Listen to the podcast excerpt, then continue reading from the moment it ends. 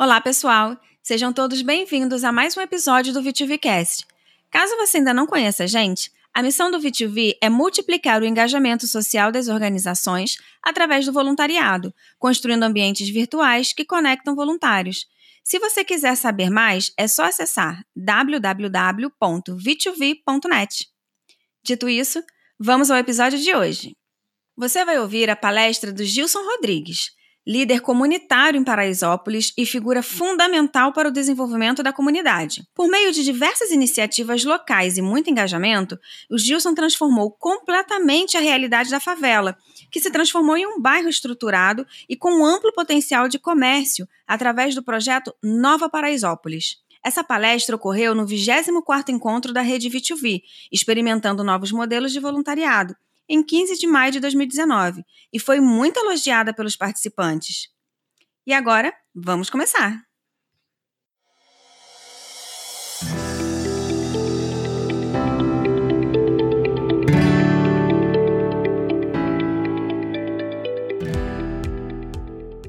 Bom dia, comunidade. Bom dia. Eu quero agradecer a todos aqui da organização, Natália, Samanta, o Bruno, que conheci agora há pouco. É, agradecer também a Roberta e a Gil que nos conectou aqui, a Conexão Trabalho. É, temos alguns amigos aqui, parceiros, pessoal da Fundação Dom Cabral, a Lília. Opa, Fundação Dom Cabral é nossa parceira também, mas ela é da Fundação Via Varejo. É nossa parceira lá já há alguns anos, então muito feliz de poder estar aqui, de poder contar um pouco é, dessa história. É, bom, sou lá de Paraisópolis, vocês sabiam que esse homem era bonito assim desse jeito? Eu fico, toda vez que eu olho assim, eu falo, nossa. O pessoal caprichou na foto, né, Bruno? Eu gosto assim que vai mexendo com a autoestima da gente, né? É, mas eu sou de Paraisópolis. Paraisópolis é, é uma comunidade com 100 mil pessoas.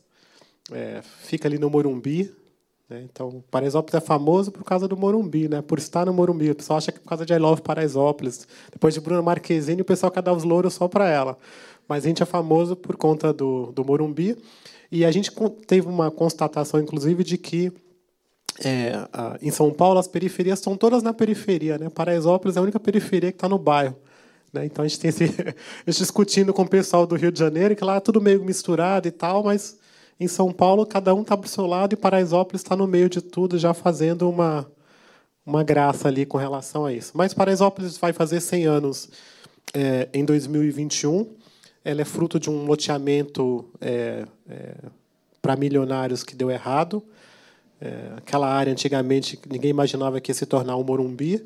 Então, só tinha ali a Fundação Oscar Americano, que ainda está ali. O Palácio do Governo ainda não era naquela localidade.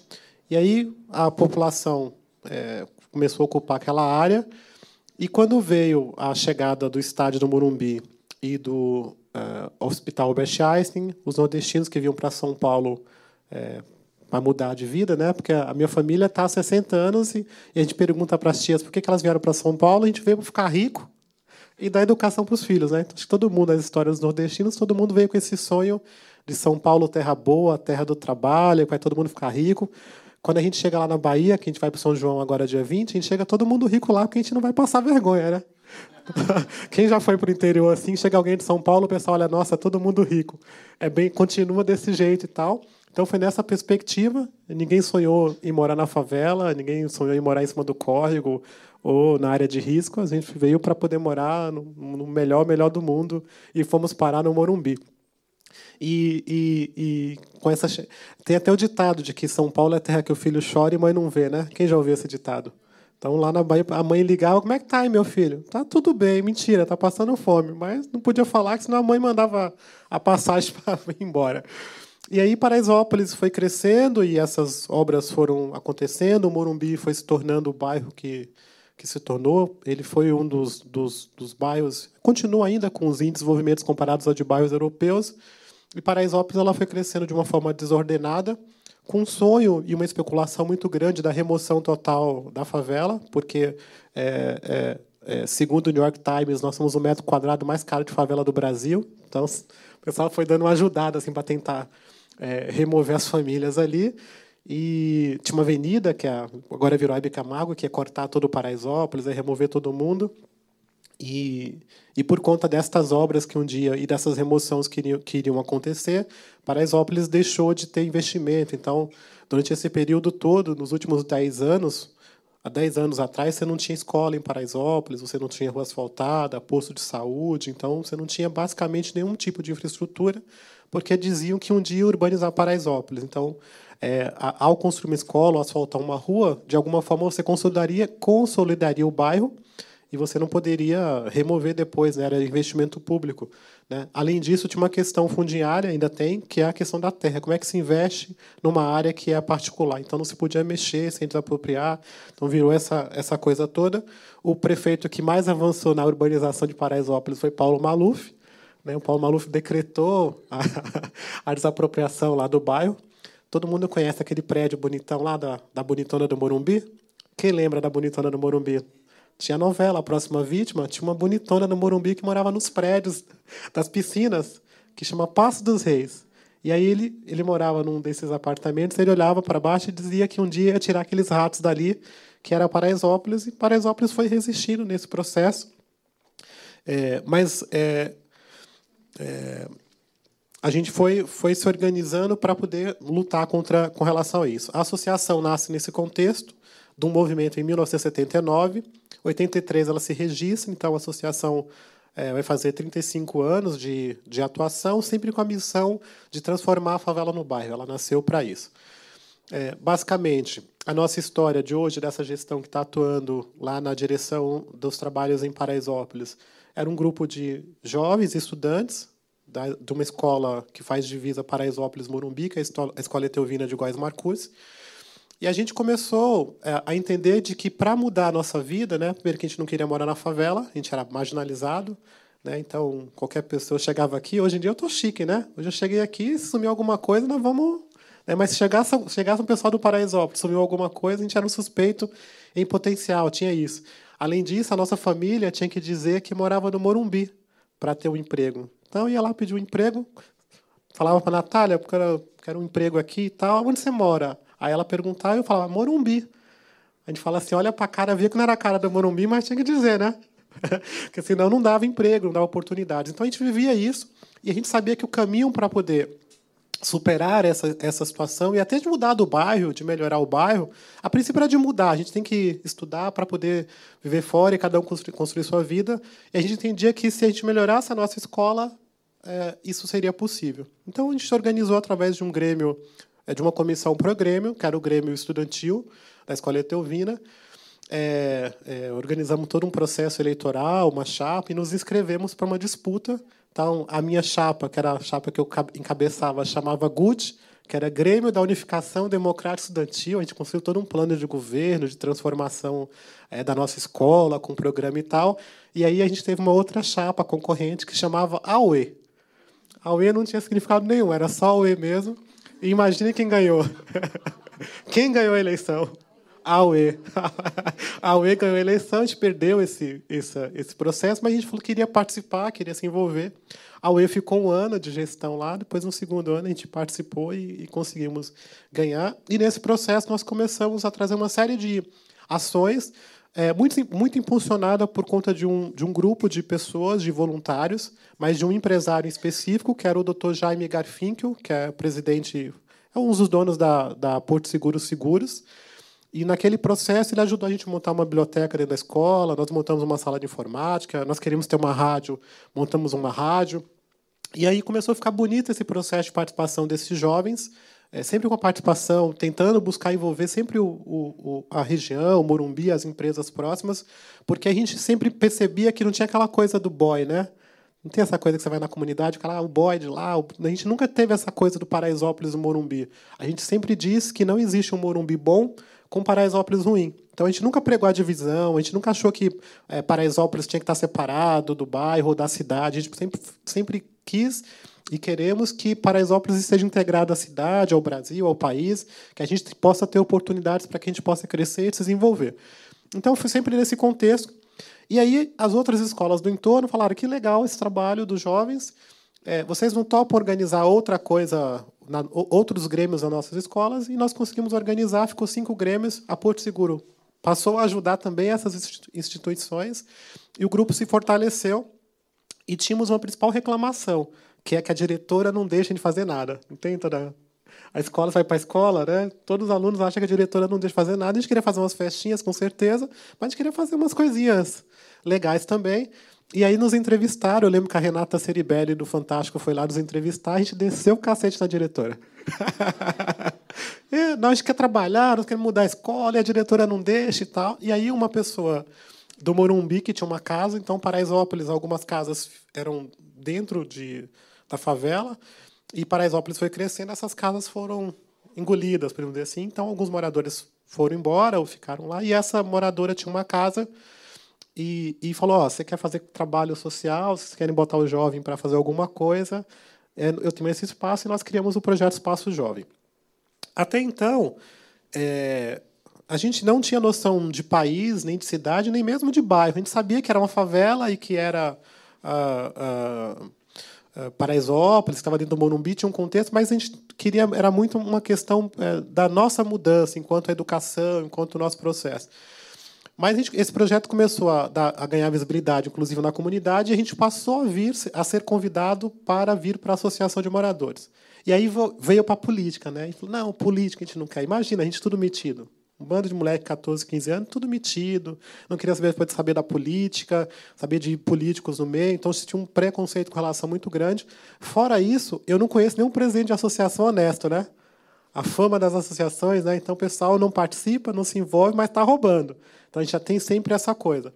E em Paraisópolis, em especial, nós temos um, nós tínhamos um, um cenário que a rua de baixo então, tradicionalmente, na minha infância, a rua de baixo não falava com a rua de cima. Né? Então, nós tínhamos uma figura lá em Paraisópolis que é conhecido como Juarez, era conhecido como Juarez, e era uma figura para a gente, para ilustrar, parecida com o Juvenal Antena da novela que o Antônio Fagundes fez. Né? Então, você tinha essa, essa figura, inclusive fez laboratório lá em Paraisópolis, que era uma pessoa que era um justiceiro. Então tinha uma, uma, a rua de baixo, que era a rua dos mais pobres, podemos dizer assim, que era a rua do córrego. Então não podia subir para a rua de cima, que dava confusão, dava problema. Então a minha tia sempre falava assim, ó, se vocês subir lá tem um velho barbudo que mata a criancinha. Então a associação ficava na rua de cima, então nunca quis e tal. Mas acabamos é, é, indo parar na associação. E quando chegamos lá, é, a gente é, percebeu que muita coisa já poderia ter acontecido se a gente tivesse a população mais unida, se as lideranças que, tivesse, que estavam lá fossem mais unidas. Então, hoje, é, é, o que acontecia naquela época é retrato do Brasil que a gente vive hoje, as pessoas se dividem por tudo, então por corpo, religião, por, por sexo, então tudo virou um motivo de as pessoas é, é, se dividirem ou serem contra umas às outras. E a gente percebia que muita coisa vinha, mas se era a Roberta a Gil era contra. Então já virava aquela coisa assim. Então eu via cena de pessoas, rua querer asfalt, poder ser asfaltada e a pessoa falar: não, não vai fazer, que isso aqui vai, vai tirar minha casa. Fora isso, a palavra urbanização ficou marginalizada também. Urbanização era remover todo mundo, ninguém queria. Então não, não dava para se fazer obras lá. E a gente falou: putz, a gente não conseguiu. Aí tinha um outro efeito que era o seguinte: o estatuto da associação ele era organizado num formato também que não ajudava. Então, era a vaga que se a, a, eu sou o presidente do bairro eleito pelo voto direto da população. Então, tem uma disputa, tem briga. As pessoas me chamam de prefeito lá em Paraisópolis. E aí é, é, tinha a vaga do presidente. Todo mundo se candidatava para ser presidente. Então, eram 13 vagas de presidente. Só que o segundo, vota, o segundo mais votado era o vice. O terceiro, o secretário. Então, passava o mandato todo um brigando com o outro. Então, não funcionava mesmo, não tinha como funcionar. Então, nosso primeiro papel, enquanto grupo de jovens metidos, querendo mudar o mundo, e agora a gente ia mudar Paraisópolis e tal, transformar Paraisópolis numa nova Paraisópolis, a gente falou assim: nós temos que achar uma forma de consenso da população, dessas lideranças principalmente, mas também temos que reorganizar o estatuto, dando espaço para aqueles, inclusive, que estão, por, pra, pra, tá, estão fora da associação e, de alguma forma, falando mal da, da associação. Então a gente montou um estatuto, reformulou o estatuto, elegeu um, teve um presidente, teve seis, seis é, elegemos seis vice-presidentes, um, um vice-presidente de cada região, somos micro, cinco micro-regiões, e os demais, 50, os demais 50 viraram diretores, então a gente tinha 56 pessoas, lideranças, atuando é, nesse trabalho. E aí nós fomos pesquisar quais eram os, os o, o consenso, quais eram os sonhos. Né? Então, quando a, a minha família foi para lá, qual que era o que, que eles queriam? Que não queria estudar, outro queria que morar num lugar que tivesse rua asfaltada, outro queria morar num lugar que tivesse água, outro que tivesse energia é, é, regular. Então, basicamente, era o sonho do bairro. Então, a gente falou, vamos unir a população nesse contexto do sonho do bairro, de uma nova Paraisópolis, desse formato, a gente mobilizar as pessoas, governos, para poder transformar Paraisópolis num bairro. E, nesse processo, nos últimos 10 anos, nós conseguimos fazer um processo de de, de, atração de investimentos de mais de um bilhão de reais em Paraisópolis. Então foi construído, foram construídas 14 escolas, um CEL, um METEC, asfaltou-se todas as ruas, regularizou quase que 100% de água e de luz, três unidades básicas de saúde, uma AMA, um CAPS, 4 mil moradias foram construídas nesse processo, a Hebe Camargo, que era a avenida que ia cortar o Paraisópolis, a gente jogou lá para o cantinho assim, então ela foi, foi para lá e a gente não, não deixou que ela pudesse acontecer. Então houve um grande processo de transformação é, em Paraisópolis, nesse processo de uma nova Paraisópolis, que é como nós gostaríamos que Paraisópolis seja reconhecida. Então, formalmente, a gente é um bairro dentro do Morumbi. A gente não é, não é, não é Paraisópolis como bairro, né? Então, você pegar o CEP, é Morumbi. Fazenda Morumbi. Então, lá no Morumbi também tem um Morumbi mais chique que o outro. Então, tem Morumbi, Fazenda Morumbi, Morumbi, Parque Morumbi. Então, tem, tem as divisões do Morumbi também, mas a gente vai estar nessa divisão toda. E, formalmente, o prefeito tem que decretar o bairro Nova Paraisópolis, que é, nós, é o que nós queremos. Teve um, teve um movimento grande, da, que foi um fenômeno que aconteceu no Brasil, que chamaram de nova classe média, né, que quando descobriram que na favela tinha dinheiro. Então, aí as empresas começaram a olhar para esse processo. A gente já estava vivendo esse programa de urbanização e aí nós fomos provocar algumas empresas. Eu lembro, Lília, a Lília da Fundação Via Varejo, eu fui numa festa e estava lá o seu Rafael e o seu Michel Klein, Casa Bahia. E eu falei, por que você não monta uma loja lá em Paraisópolis? Ele olhou para mim me arruma um terreno. Eu falei, eu arrumo. Aí nós montamos. Foi uma coisa assim que aconteceu. Hoje, onde o prédio da Casa Bahia, onde, onde está o prédio da Casa Bahia, era a antiga sede da Escola do Povo. A Escola Bahia foi nossa parceira na Escola do Povo durante um tempo e a nossa parceira até hoje em ações é, na comunidade. Então, a gente aproveitou muito desse processo nova classe média para trazer as empresas. Então, hoje nós temos Banco Bradesco lá dentro, nós temos Banco Santander, temos Caixa, temos Banco do Brasil, temos algumas redes é, óticas, quer dizer, nós temos 10 mil pontos comerciais que empregam 21% da população que trabalha, trabalha lá. Então, a gente mudou um pouco esse conceito de Paraisópolis é, é, pensando no, na, numa nova, né, transformar a favela num bairro. Mas o que acontecia? A gente começou a sair para contar e fomos para uma série de lugares. A gente viajou mais de 14 países para contar essas iniciativas. Fomos para bienais na Rússia, na, na, em Zurique, fomos para Venezuela, fomos para Estados Unidos, fomos para a Holanda. Quer dizer, a gente deu uma, deu uma circulada para contar essas experiências todas. O ano passado, nós fomos convidados para ser curador da Bienal da China, então fomos para a China. Estávamos na Bienal de, da Itália, representando o pavilhão do Brasil. Então, a gente deu uma, uma circulada. Mas o que acontecia? A gente continuou indo para os lugares e as pessoas nos olhavam e viam o quê? Ao quê? As pessoas nos olhavam e viam o quê? a favela. Então a gente está querendo virar um bairro, se transformar, mas as pessoas olham e ela só olha para a favela. E aí, quando ela olha para a favela, ela olha a dificuldade, a marginalidade, ela não olha o nosso potencial, ela só olha a coisa ruim. E a forma como você me enxerga, ela vai me ajudar ou vai me atrapalhar? Então eu falo, putz, enquanto a gente não conseguir tirar a favela da cabeça das pessoas, Paraisópolis vai continuar vivendo as dificuldades. Então foi daí que nós nascemos um segundo, uma segunda etapa que essa etapa foi, se deu de como nós gostaríamos de ser lembrados. Né? E aí nós percebemos que 85% da população são nordestinos ou filhos de nordestinos, maioria ali da Bahia, 53% são baianos, da região de Itambé, Itabuna, Itororó, Tumaduí. É tudo primo, viu? Tudo primo. Eu, eu de verdade, encontro dois primos por ano. Assim, eu sou seu primo, falou primo. é verdade. Então tem essa coisa e tem uma coisa da cultura, do maracatu. É tudo, o pessoal é tudo metido no Paraisópolis. Tem muito artista, muito cantor, muito ator, é, pintor, é uma coisa impressionante. E falou, poxa, Paraisópolis deve, deve ser reconhecida como uma Paraisópolis das artes. Né? Nós temos um cara lá que é considerado o Gaudí brasileiro, construiu um castelo de pedra, que é parecido com Gaudí da Barcelona. Nós temos um outro cara que faz, reaproveita peças de moto e faz uh, obras de arte. Nós temos um cara louco que sonhou um dia com verde, construiu uma casa inteira de pet. Então tem dessas loucuras lá em Paraisópolis. Então a gente percebeu que tinha uma vocação artística. E, e, e também nós percebemos que existiam alguns sonhos que a gente tinha quando eram, mais, eram menores, e a gente ainda era pequeno, né, ainda, era, ainda podia aproveitar essas sonhos que a gente não conseguiu realizar. Então, por exemplo, a Juliana, que é uma das nossas diretoras, ela sonhou em ser bailarina e nunca pôde ser bailarina. E aí nós resolvemos criar um projeto de balé que chama Balé Paraisópolis. Então, o Balé Paraisópolis vai existir, vai fazer oito anos esse ano. É um projeto de formação para bailarinos, não é um projeto de contraturno. É, o ano passado a gente dançou nas melhores salas aqui de São Paulo, esse ano também. Esse ano nós vamos para Nova York, vamos dançar em Nova York. O ano passado nós fomos segundo lugar no Festival de Joinville, o ano retrasado o terceiro, esse ano nós estamos indo de novo. Se ganhar o primeiro, nós vamos parar de chegar de carro de bombeiro. então tem isso. Aí teve uma outra pessoa da nossa coordenação que sonhou em tocar violino, aí nós montamos a orquestra de Paraisópolis. Outros sonharam em jogar rugby. Hoje nós temos nós somos o maior celeiro de formação de rugby do país. Nós estamos ajudando o Brasil a voltar para a elite mundial do rugby. Eu sonhei em ser mosqueteiro. D'Artagnan, Rei Arthur, não tem Lagoa Azul que passa 10 mil vezes na Globo? Então passava também a história da, da, da luta, e nós montamos Mosqueteiros de Paraisópolis. E nesse contexto nasceram 32 projetos que são espalhados por, por Paraisópolis é, é, sempre no, no, no contexto de, de, promover atividades culturais, atividades esportivas, mas também de que as pessoas se lembrem que ali existe uma oportunidade e que as pessoas possam ser agentes da sua própria transformação.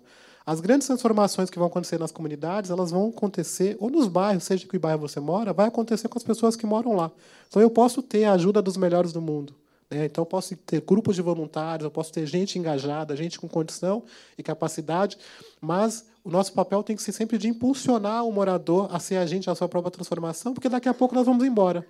Né? Então, então, a gente sempre está muito nessa pegada assim, de como é que eu empodero as pessoas. Então, às vezes acontece muito do cara ir lá e falar assim, eu quero fazer tal coisa, não sei o que e tal, e ele vai lá e quer ajudar, mas ele quer botar o nome dele. Então, no Paraisópolis não funciona. Tudo tem o nome de Paraisópolis. Balé de Paraisópolis, Mosqueteiro de Paraisópolis. Então, tudo vai, porque tem essa coisa do morador, do protagonismo do morador. Então pode ter, pode ter ajuda, pode ter participação, a gente reconhece isso, mas sempre, eu digo sempre para o nosso maestro, que não é morador, que a, a, a, função dele é formar um maestro de Paraisópolis, porque eu não tinha um maestro quando a gente montou a orquestra. Então, no balé também, a função da Mônica é formar a nossa bailarina para dirigir o projeto do balé. Então, depois ela pode ser presidente da ONU do balé. Então, sempre nessa perspectiva. Então, a gente continua no, no plano da nova Paraisópolis, que é da urbanização, a gente continua no plano Paraisópolis das Artes, então a gente vai colocar I Love Paraisópolis sim lá na entrada. Nós vamos, estamos criando um programa chamado Viela das Artes, que é de é, enfeitar as vielas como tem o Beco do Batman, conhece aqui em São Paulo? Então a gente vai ter várias vielas das artes em Paraisópolis. Então nós estamos criando várias manifestações e vamos explorar essa coisa do, do cultural e, através disso, é, estimular as pessoas a ir conhecer. Então, ah, o pessoal falou assim: ah, você está fazendo tour na favela? Não, a gente não tem interesse em fazer tour na favela. É, as pessoas que, que vão lá, que a gente tem buscado levar, são pessoas que têm algum nível de engajamento ou que só vai ver isso lá. Então, a Casa do Gaudí só existe lá, não tem como pegar a Gaudí e levar para outro canto. Então, nós temos levado pessoas para conhecer essas iniciativas, porque isso vai nos ajudar nesse contexto né, de, do novo olhar. A I Love Paraisópolis, que foi a, a novela, ela surgiu também de uma conversa que nós tivemos é, é, com o pessoal da Globo, contando essas histórias. Aí falou, isso dá uma novela, passou-se dois anos, me ligaram, sua novela está pronta, e queriam chamar a novela Lady Marisette, que era uma história de uma menina que, de, de, de, que trabalhava num shopping, que era empregada doméstica, e falou, ó, se não tiver Paraisópolis, não cabe. E aí a gente estava montando um projeto que era chamava Eu Amo Paraisópolis, que é uma marca, que depois agora virou Costurando Sonhos. E, e, e ele falou, pô, tem que ter uma palavra em inglês, porque a novela depois é vendida para o mundo, está passando em 14 países. Está vendida e tal, não sei o quê, então tem que ter uma palavra em inglês. Se não dá para ser leite, é, tem que achar algum nome e tal. Aí eu falei, ah, vamos pegar Eu Amo Paraisópolis e põe Love Paraisópolis. Aí os caras toparam e virou essa novela. A gente tinha vários personagens inspirados em pessoas dessa coordenação. Eu tinha um personagem lá que era inspirado em mim, que era o Cícero. É, então tem essa, tem essa coisa. E o, o principal para a gente nesse contexto é que o que, que ajudou a novela efetivamente, assim, do, do, mais real, né? Porque a novela teve um final feliz, as pessoas que não conhecem Paraisópolis acham que aconteceu tudo aquilo tudo. Mas o principal para a gente é que quando a gente fala que a gente é de Paraisópolis, ao invés de a gente falar que mora, que é, a pessoa falar que é do, Paruzi, do Morumbi, as pessoas falam I love Paraisópolis. Cadê Bruno Marquezine? Cadê e tal? Então você cria esse, teria esse contexto. A última parte para ir embora, que a gente fala assim para ir embora, a gente criou uma, uma última etapa que nós chamamos de é, Paraisópolis sustentável. Porque nós percebemos que o que nós conseguimos fazer em Paraisópolis, sem ter a caneta na mão, sem ser governo, né, mobilizando a própria população, era possível fazer em outros locais. Então, nosso desejo é poder aplicar levar esses projetos para outros lugares. Então, se a gente fez o balé de Paraisópolis, é possível ter o balé do Grajaú, o balé do Capão Redondo, a orquestra do Campo Limpo, então nós pretendemos levar esses projetos. Só que nós, quando nós começamos a levar, nós percebemos o seguinte, que lá atrás não tinha estrutura para se manter. Estrutura pensando financeiramente falando mesmo, porque é caro manter essas, essas estruturas. Então, nós decidimos criar algumas ferramentas para que, independente de quem estivesse na gestão, as coisas possam funcionar e ter dinheiro. Então a gente decidiu criar um banco, um cartão e uma moeda. Então era mais ou menos nessa ordem. E aí com os recursos dessa, dessa, desse, desse, desse, desse, desses produtos a gente poderia manter esses projetos. A gente foi participar da, de, um, de um programa na Fundação Dom Cabral. Então a gente está lá há três anos. A gente foi participar dos programas lá com o pessoal do Pacto pelo, pelo Pacto Global. Então, trabalhar a questão das ODS e tal, para que a gente pudesse é, é, sair, criamos um fundo e temos um evento que todo ano nós fazemos no Palácio Tangará, é, para arrecadação de recursos e poder levar esse, esse projeto. Então, o primeiro produto que deu certo foi um cartão. Então, Paraisópolis é o único lugar no mundo que tem um cartão de crédito próprio. Se chama Nova Paraisópolis. Então, a gente é metido. Então, está aqui meu cartão, tem essa coisa e tal. A gente trabalha muito o orgulho da, da, da comunidade, né? Paraisópolis é, é, é, fruto de um resultado de uma pesquisa de uma monja que a monja Cohen fez lá em Paraisópolis. A gente é um dos lugares mais felizes da cidade de São Paulo. Nós pesquisamos o produto interno bruto e a felicidade interna bruta, FIB e PIB. E a gente é feliz mesmo. Comprovado. Então criamos esse cartão. Esse cartão tem 11 mil é, ativos é, e 10% dos lucros do cartão se reveste para os projetos sociais. Então, ele já é um sucesso. Na época, a gente tem a, a, o parceiro Cabal, que é como se fosse a Mastercard, a Visa, e quem faz administração é uma agência chamada Mais Fácil, que a Admin foi quem topou na época. A gente foi falar com os bancos, vamos falar com, com, com as bandeiras, todos. Ninguém acreditava que isso era possível e que, que, que valia o risco. Né? E a gente fez acontecer. Montamos agora o cartão Jardim São Luís, e a nossa ideia é levar onde o, o projeto tiver for ampliado, a gente poder ter esse cartão para que as pessoas possam ter dinheiro para se manter. Estamos criando o banco, então vai ter o Banco de Paraisópolis, é, e a ideia é levar uma rede de bancos chamado Nosso Banco, Nosso Banco Paraisópolis, Nosso Banco Grajaú, Nosso Banco. E com esses, com esses recursos do arrecadados com, o banco, atuar com microcrédito, com serviços bancários nos gerais, vão poder manter esses projetos. São 100% dos lucros do banco vai ser revertido nos programas sociais. E a moeda, a gente está olhando que territórios podem. É, é, é, ser aplicados, porque não é, não é todo o território que dá, mas sempre num processo de desenvolvimento local. Quanto mais pessoas trabalhando no local, quanto mais emprego gerado ali, quanto mais o comércio for fortalecido, mais desenvolvimento é, isso passa a, a, a, acontecer na, no bairro onde está. Então, a gente criou mais ou menos esse programa e a nossa ideia é poder levar esses programas para a cidade toda. Então, a gente tem, por exemplo, um programa que nós estruturamos que era, chama Mãos de Maria, que era um curso de doces e salgados e comidas brasileiras. Aí essas mulheres que são formadas, elas participam de um buffet de mulheres, que chama Mãos de Maria. Depois, as Mãos de Maria têm um buffet que funciona em cima de uma laje, tem uma horta em cima de uma laje, que funciona diariamente. Tem uma feijoada uma vez por mês, que é muito boa, tem que ir. E agora elas estão partindo para um projeto de escala que é as Marmitas das Marias. Então, vai formar Marias na cidade inteira então, quem mora aqui na Zona Norte, por exemplo, se alguém estiver na Zona Norte pedir uma marmita lá, a Maria mais próxima da Zona Norte vai entregar a marmita lá. Então, isso é um projeto que é bastante interessante. E por que, que a gente entrou nisso? Né? É, e, a gente praticamente dedicou. Eu estou há 20 anos é, trabalhando nesse, nesse processo na construção dessa nova Paraisópolis. É, basicamente porque as histórias que, de, de, de superação que, se, que existem nas comunidades elas são bastante inspiradoras, elas são de, de força e que, e que ajudam as pessoas a, a, a estar tá sempre num processo de superação. Né? Então, para mim, foi uma coisa complicada.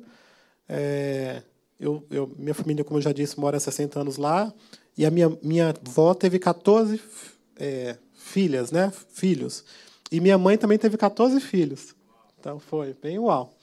É. e tinha uma coisa, e tinha uma coisa que é o diferencial da minha mãe, que, é que ela era surda, muda e não falava. Viu? Surda, muda e não falava. então ela teve 14 filhos e a minha mãe teve um câncer de, de, de útero. E as crianças ficavam todo mundo. Minha mãe morreu e, e a gente ficou todo mundo meio que largado, né? Então, família, aquelas famílias. Então, as, a minha mãe teve 14, as minhas tias também tiveram bastante. A gente morava todo mundo numa casa só, lá no Córrego do Brejo, numa região que a gente chamava de pé inchado. Então, você vê que a cachaça rolava, rolava bem lá, né? Continua rolando, ainda tem o pé inchado lá. E aí, é, é, a família não tinha como ficar com a gente. Eu, para variar, fazia xixi na cama. Fiz xixi na cama até os 14 anos, você acredita? Gente, eu não entendo, como é que eu não conseguia? Eu acordava de manhã, estava de xixi. Eu tentava, juro que eu tentava. E aí, é, a minha mãe, o pessoal, meus, meus irmãos todos foram dados, né? Então, é, espalhamos os irmãos, a minha família espalhou os irmãos por, pelo Brasil inteiro. É, já achei sete dos irmãos. Um na época do Orkut, outro agora com a rede social e tal. Essas palestras que eu, que eu falo assim. As pessoas falam, lembra, a mãe que contou, né, para o filho que é adotado e que é filho da muda, então acaba descobrindo. Eu, eu fico falando que sou filho da muda. É, mas uh, os outros, os outros ainda estão procurando. E aí tem quatro Andréas, que é bem uau também esse, né?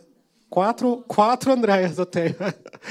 quatro, porque depois deram outros nomes, né? Então quatro delas viraram Andréas, né? É bem, é bem interessante.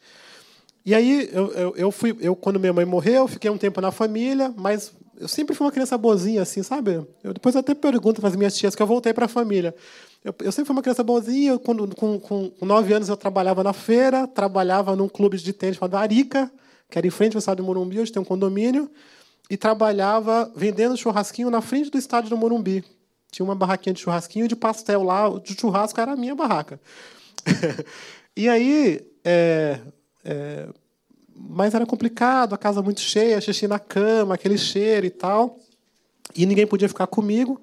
Então, eu comecei, eu comecei e aí tinha, eu comecei a, a, ficar um pouquinho na casa de cada tio, né? Então as tias foram casando e tal.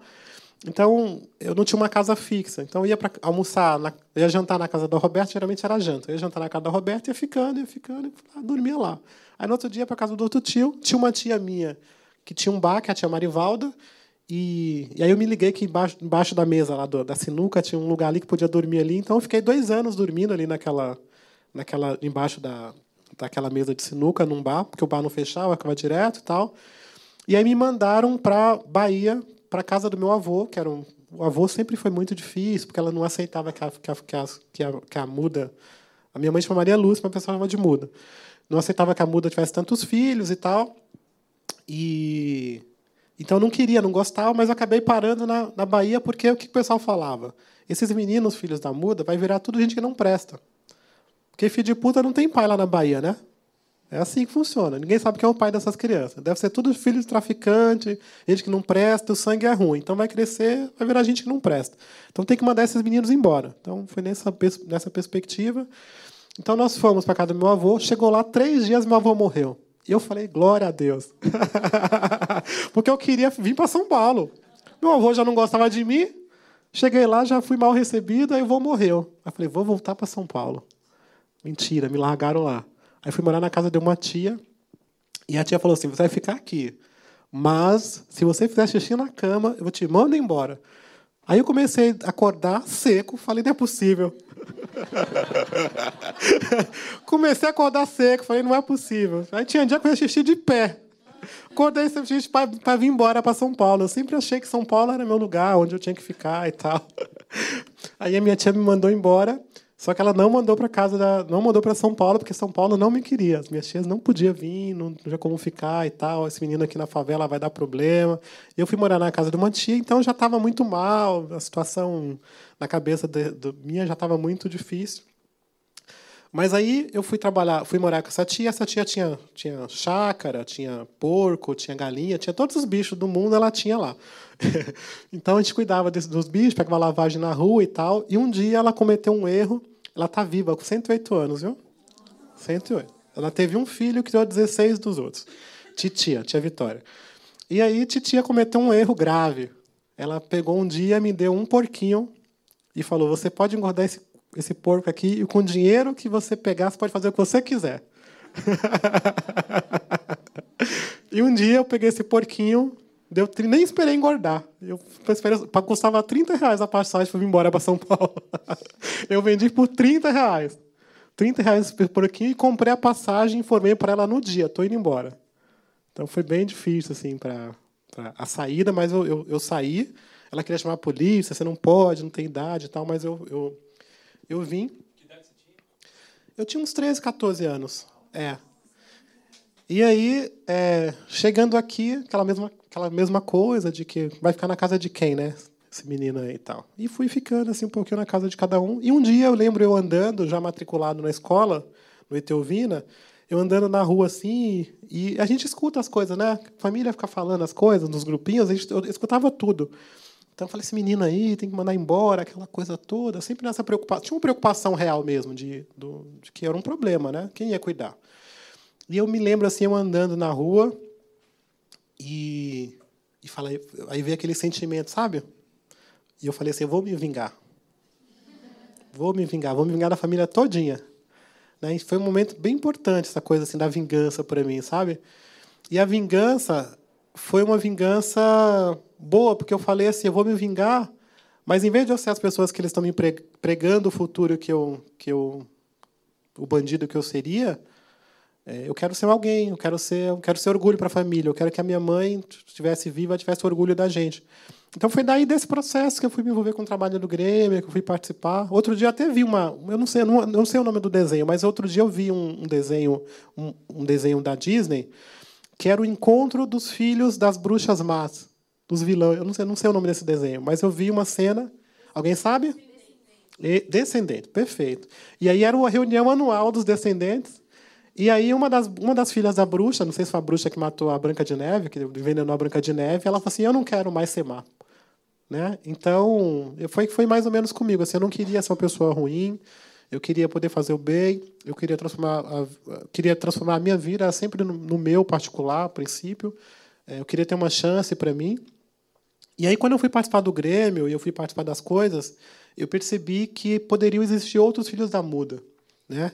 E também ressignifiquei essa coisa da muda, né? Então, em vez de eu ser filho da muda, eu nasci da muda, né? Quem nasce de uma muda cresce, dá frutos, é uma vira uma árvore, então pode ser coisas boas. Então, foi a partir disso que eu é, comecei a engajar pessoas em Paraisópolis, engajar pessoas na cidade, quer dizer, pensar que a gente pode ser a da nossa, da nossa própria transformação, de que a gente não pode ser coitadinhos. Então, a gente nunca, eu nunca quis ser coitadinho né? Eu, nesse processo todo, dos meus 9 até os 14 anos, é, as pessoas queriam que eu fosse um coitadinho, filho da muda, que peninha, que não sei o que e tal, e eu não queria isso para mim. Eu queria, eu queria ser gente. Entendeu? Então, minha família tem essa coisa de ser gente. Elas têm que crescer para ser gente. A tia fala isso, né? Eu criei homem para ser homem, para ser gente. Então, eu acho que quando a gente tem um papel agora, né, voltando aqui para o nosso assunto, a gente tem um papel de. É, a gente está numa situação melhor, porque a gente está num espaço de, de criar oportunidades. A tendência é que hoje a gente tenha mais formação para poder fazer, que a gente possa ajudar. Então, que a gente, quando a gente for para alguma instituição, quando a gente for para alguma comunidade, for para algum lugar, que a gente olhe o potencial das pessoas, que a gente não olhe para para suas somente para suas carências ou não marginalize ou não põe o coitadinho no meio, porque é, quanto mais a gente vê os coitadinhos, mais coitadinhos vamos ficar. Né? Então, que a gente pense no potencial, que pense como é que a gente pode ser transformador é, na ação ou na vida daquela pessoa e de como é que aquela pessoa também pode reproduzir isso para fora. Né? Então, acho que é, eu, eu, tenho hoje dois filhos, tenho um filhinho de 7 anos e um de 13, e, e, e eles, obviamente, estão tendo muito mais oportunidades do que do que eu tive, mas eu também sou fruto das lideranças que trabalharam e que não tinham formação e que também não conseguiam se unir naquela época. Mas em algum momento juntou um grupo que era fruto do próprio trabalho deles e falou assim: cara, se a gente se unir aqui, a gente vai ampliar o trabalho e conseguir voar muito mais longe. Então, é, que a gente vá acreditando mesmo, sabe? Então, e como aqui parece que a maioria já são voluntários ou estão dirigindo grupos de voluntários, que a gente consiga fazer essa cabeça. Então, o protagonista tem que ser o morador, não tem que ser coitadinho. Essa história de dar, de dar a vara é, tem que ser concreto, né? não pode ser só discurso, vou dar vara, ensinar a pescar, não, tem que ser isso mesmo e tal. É, de que, porque realmente, quando a gente consegue fazer esse processo é, e tocar a pessoa é, de que ela pode realmente transformar a sua vida, as coisas acontecem. Tá bom? É isso. Obrigado.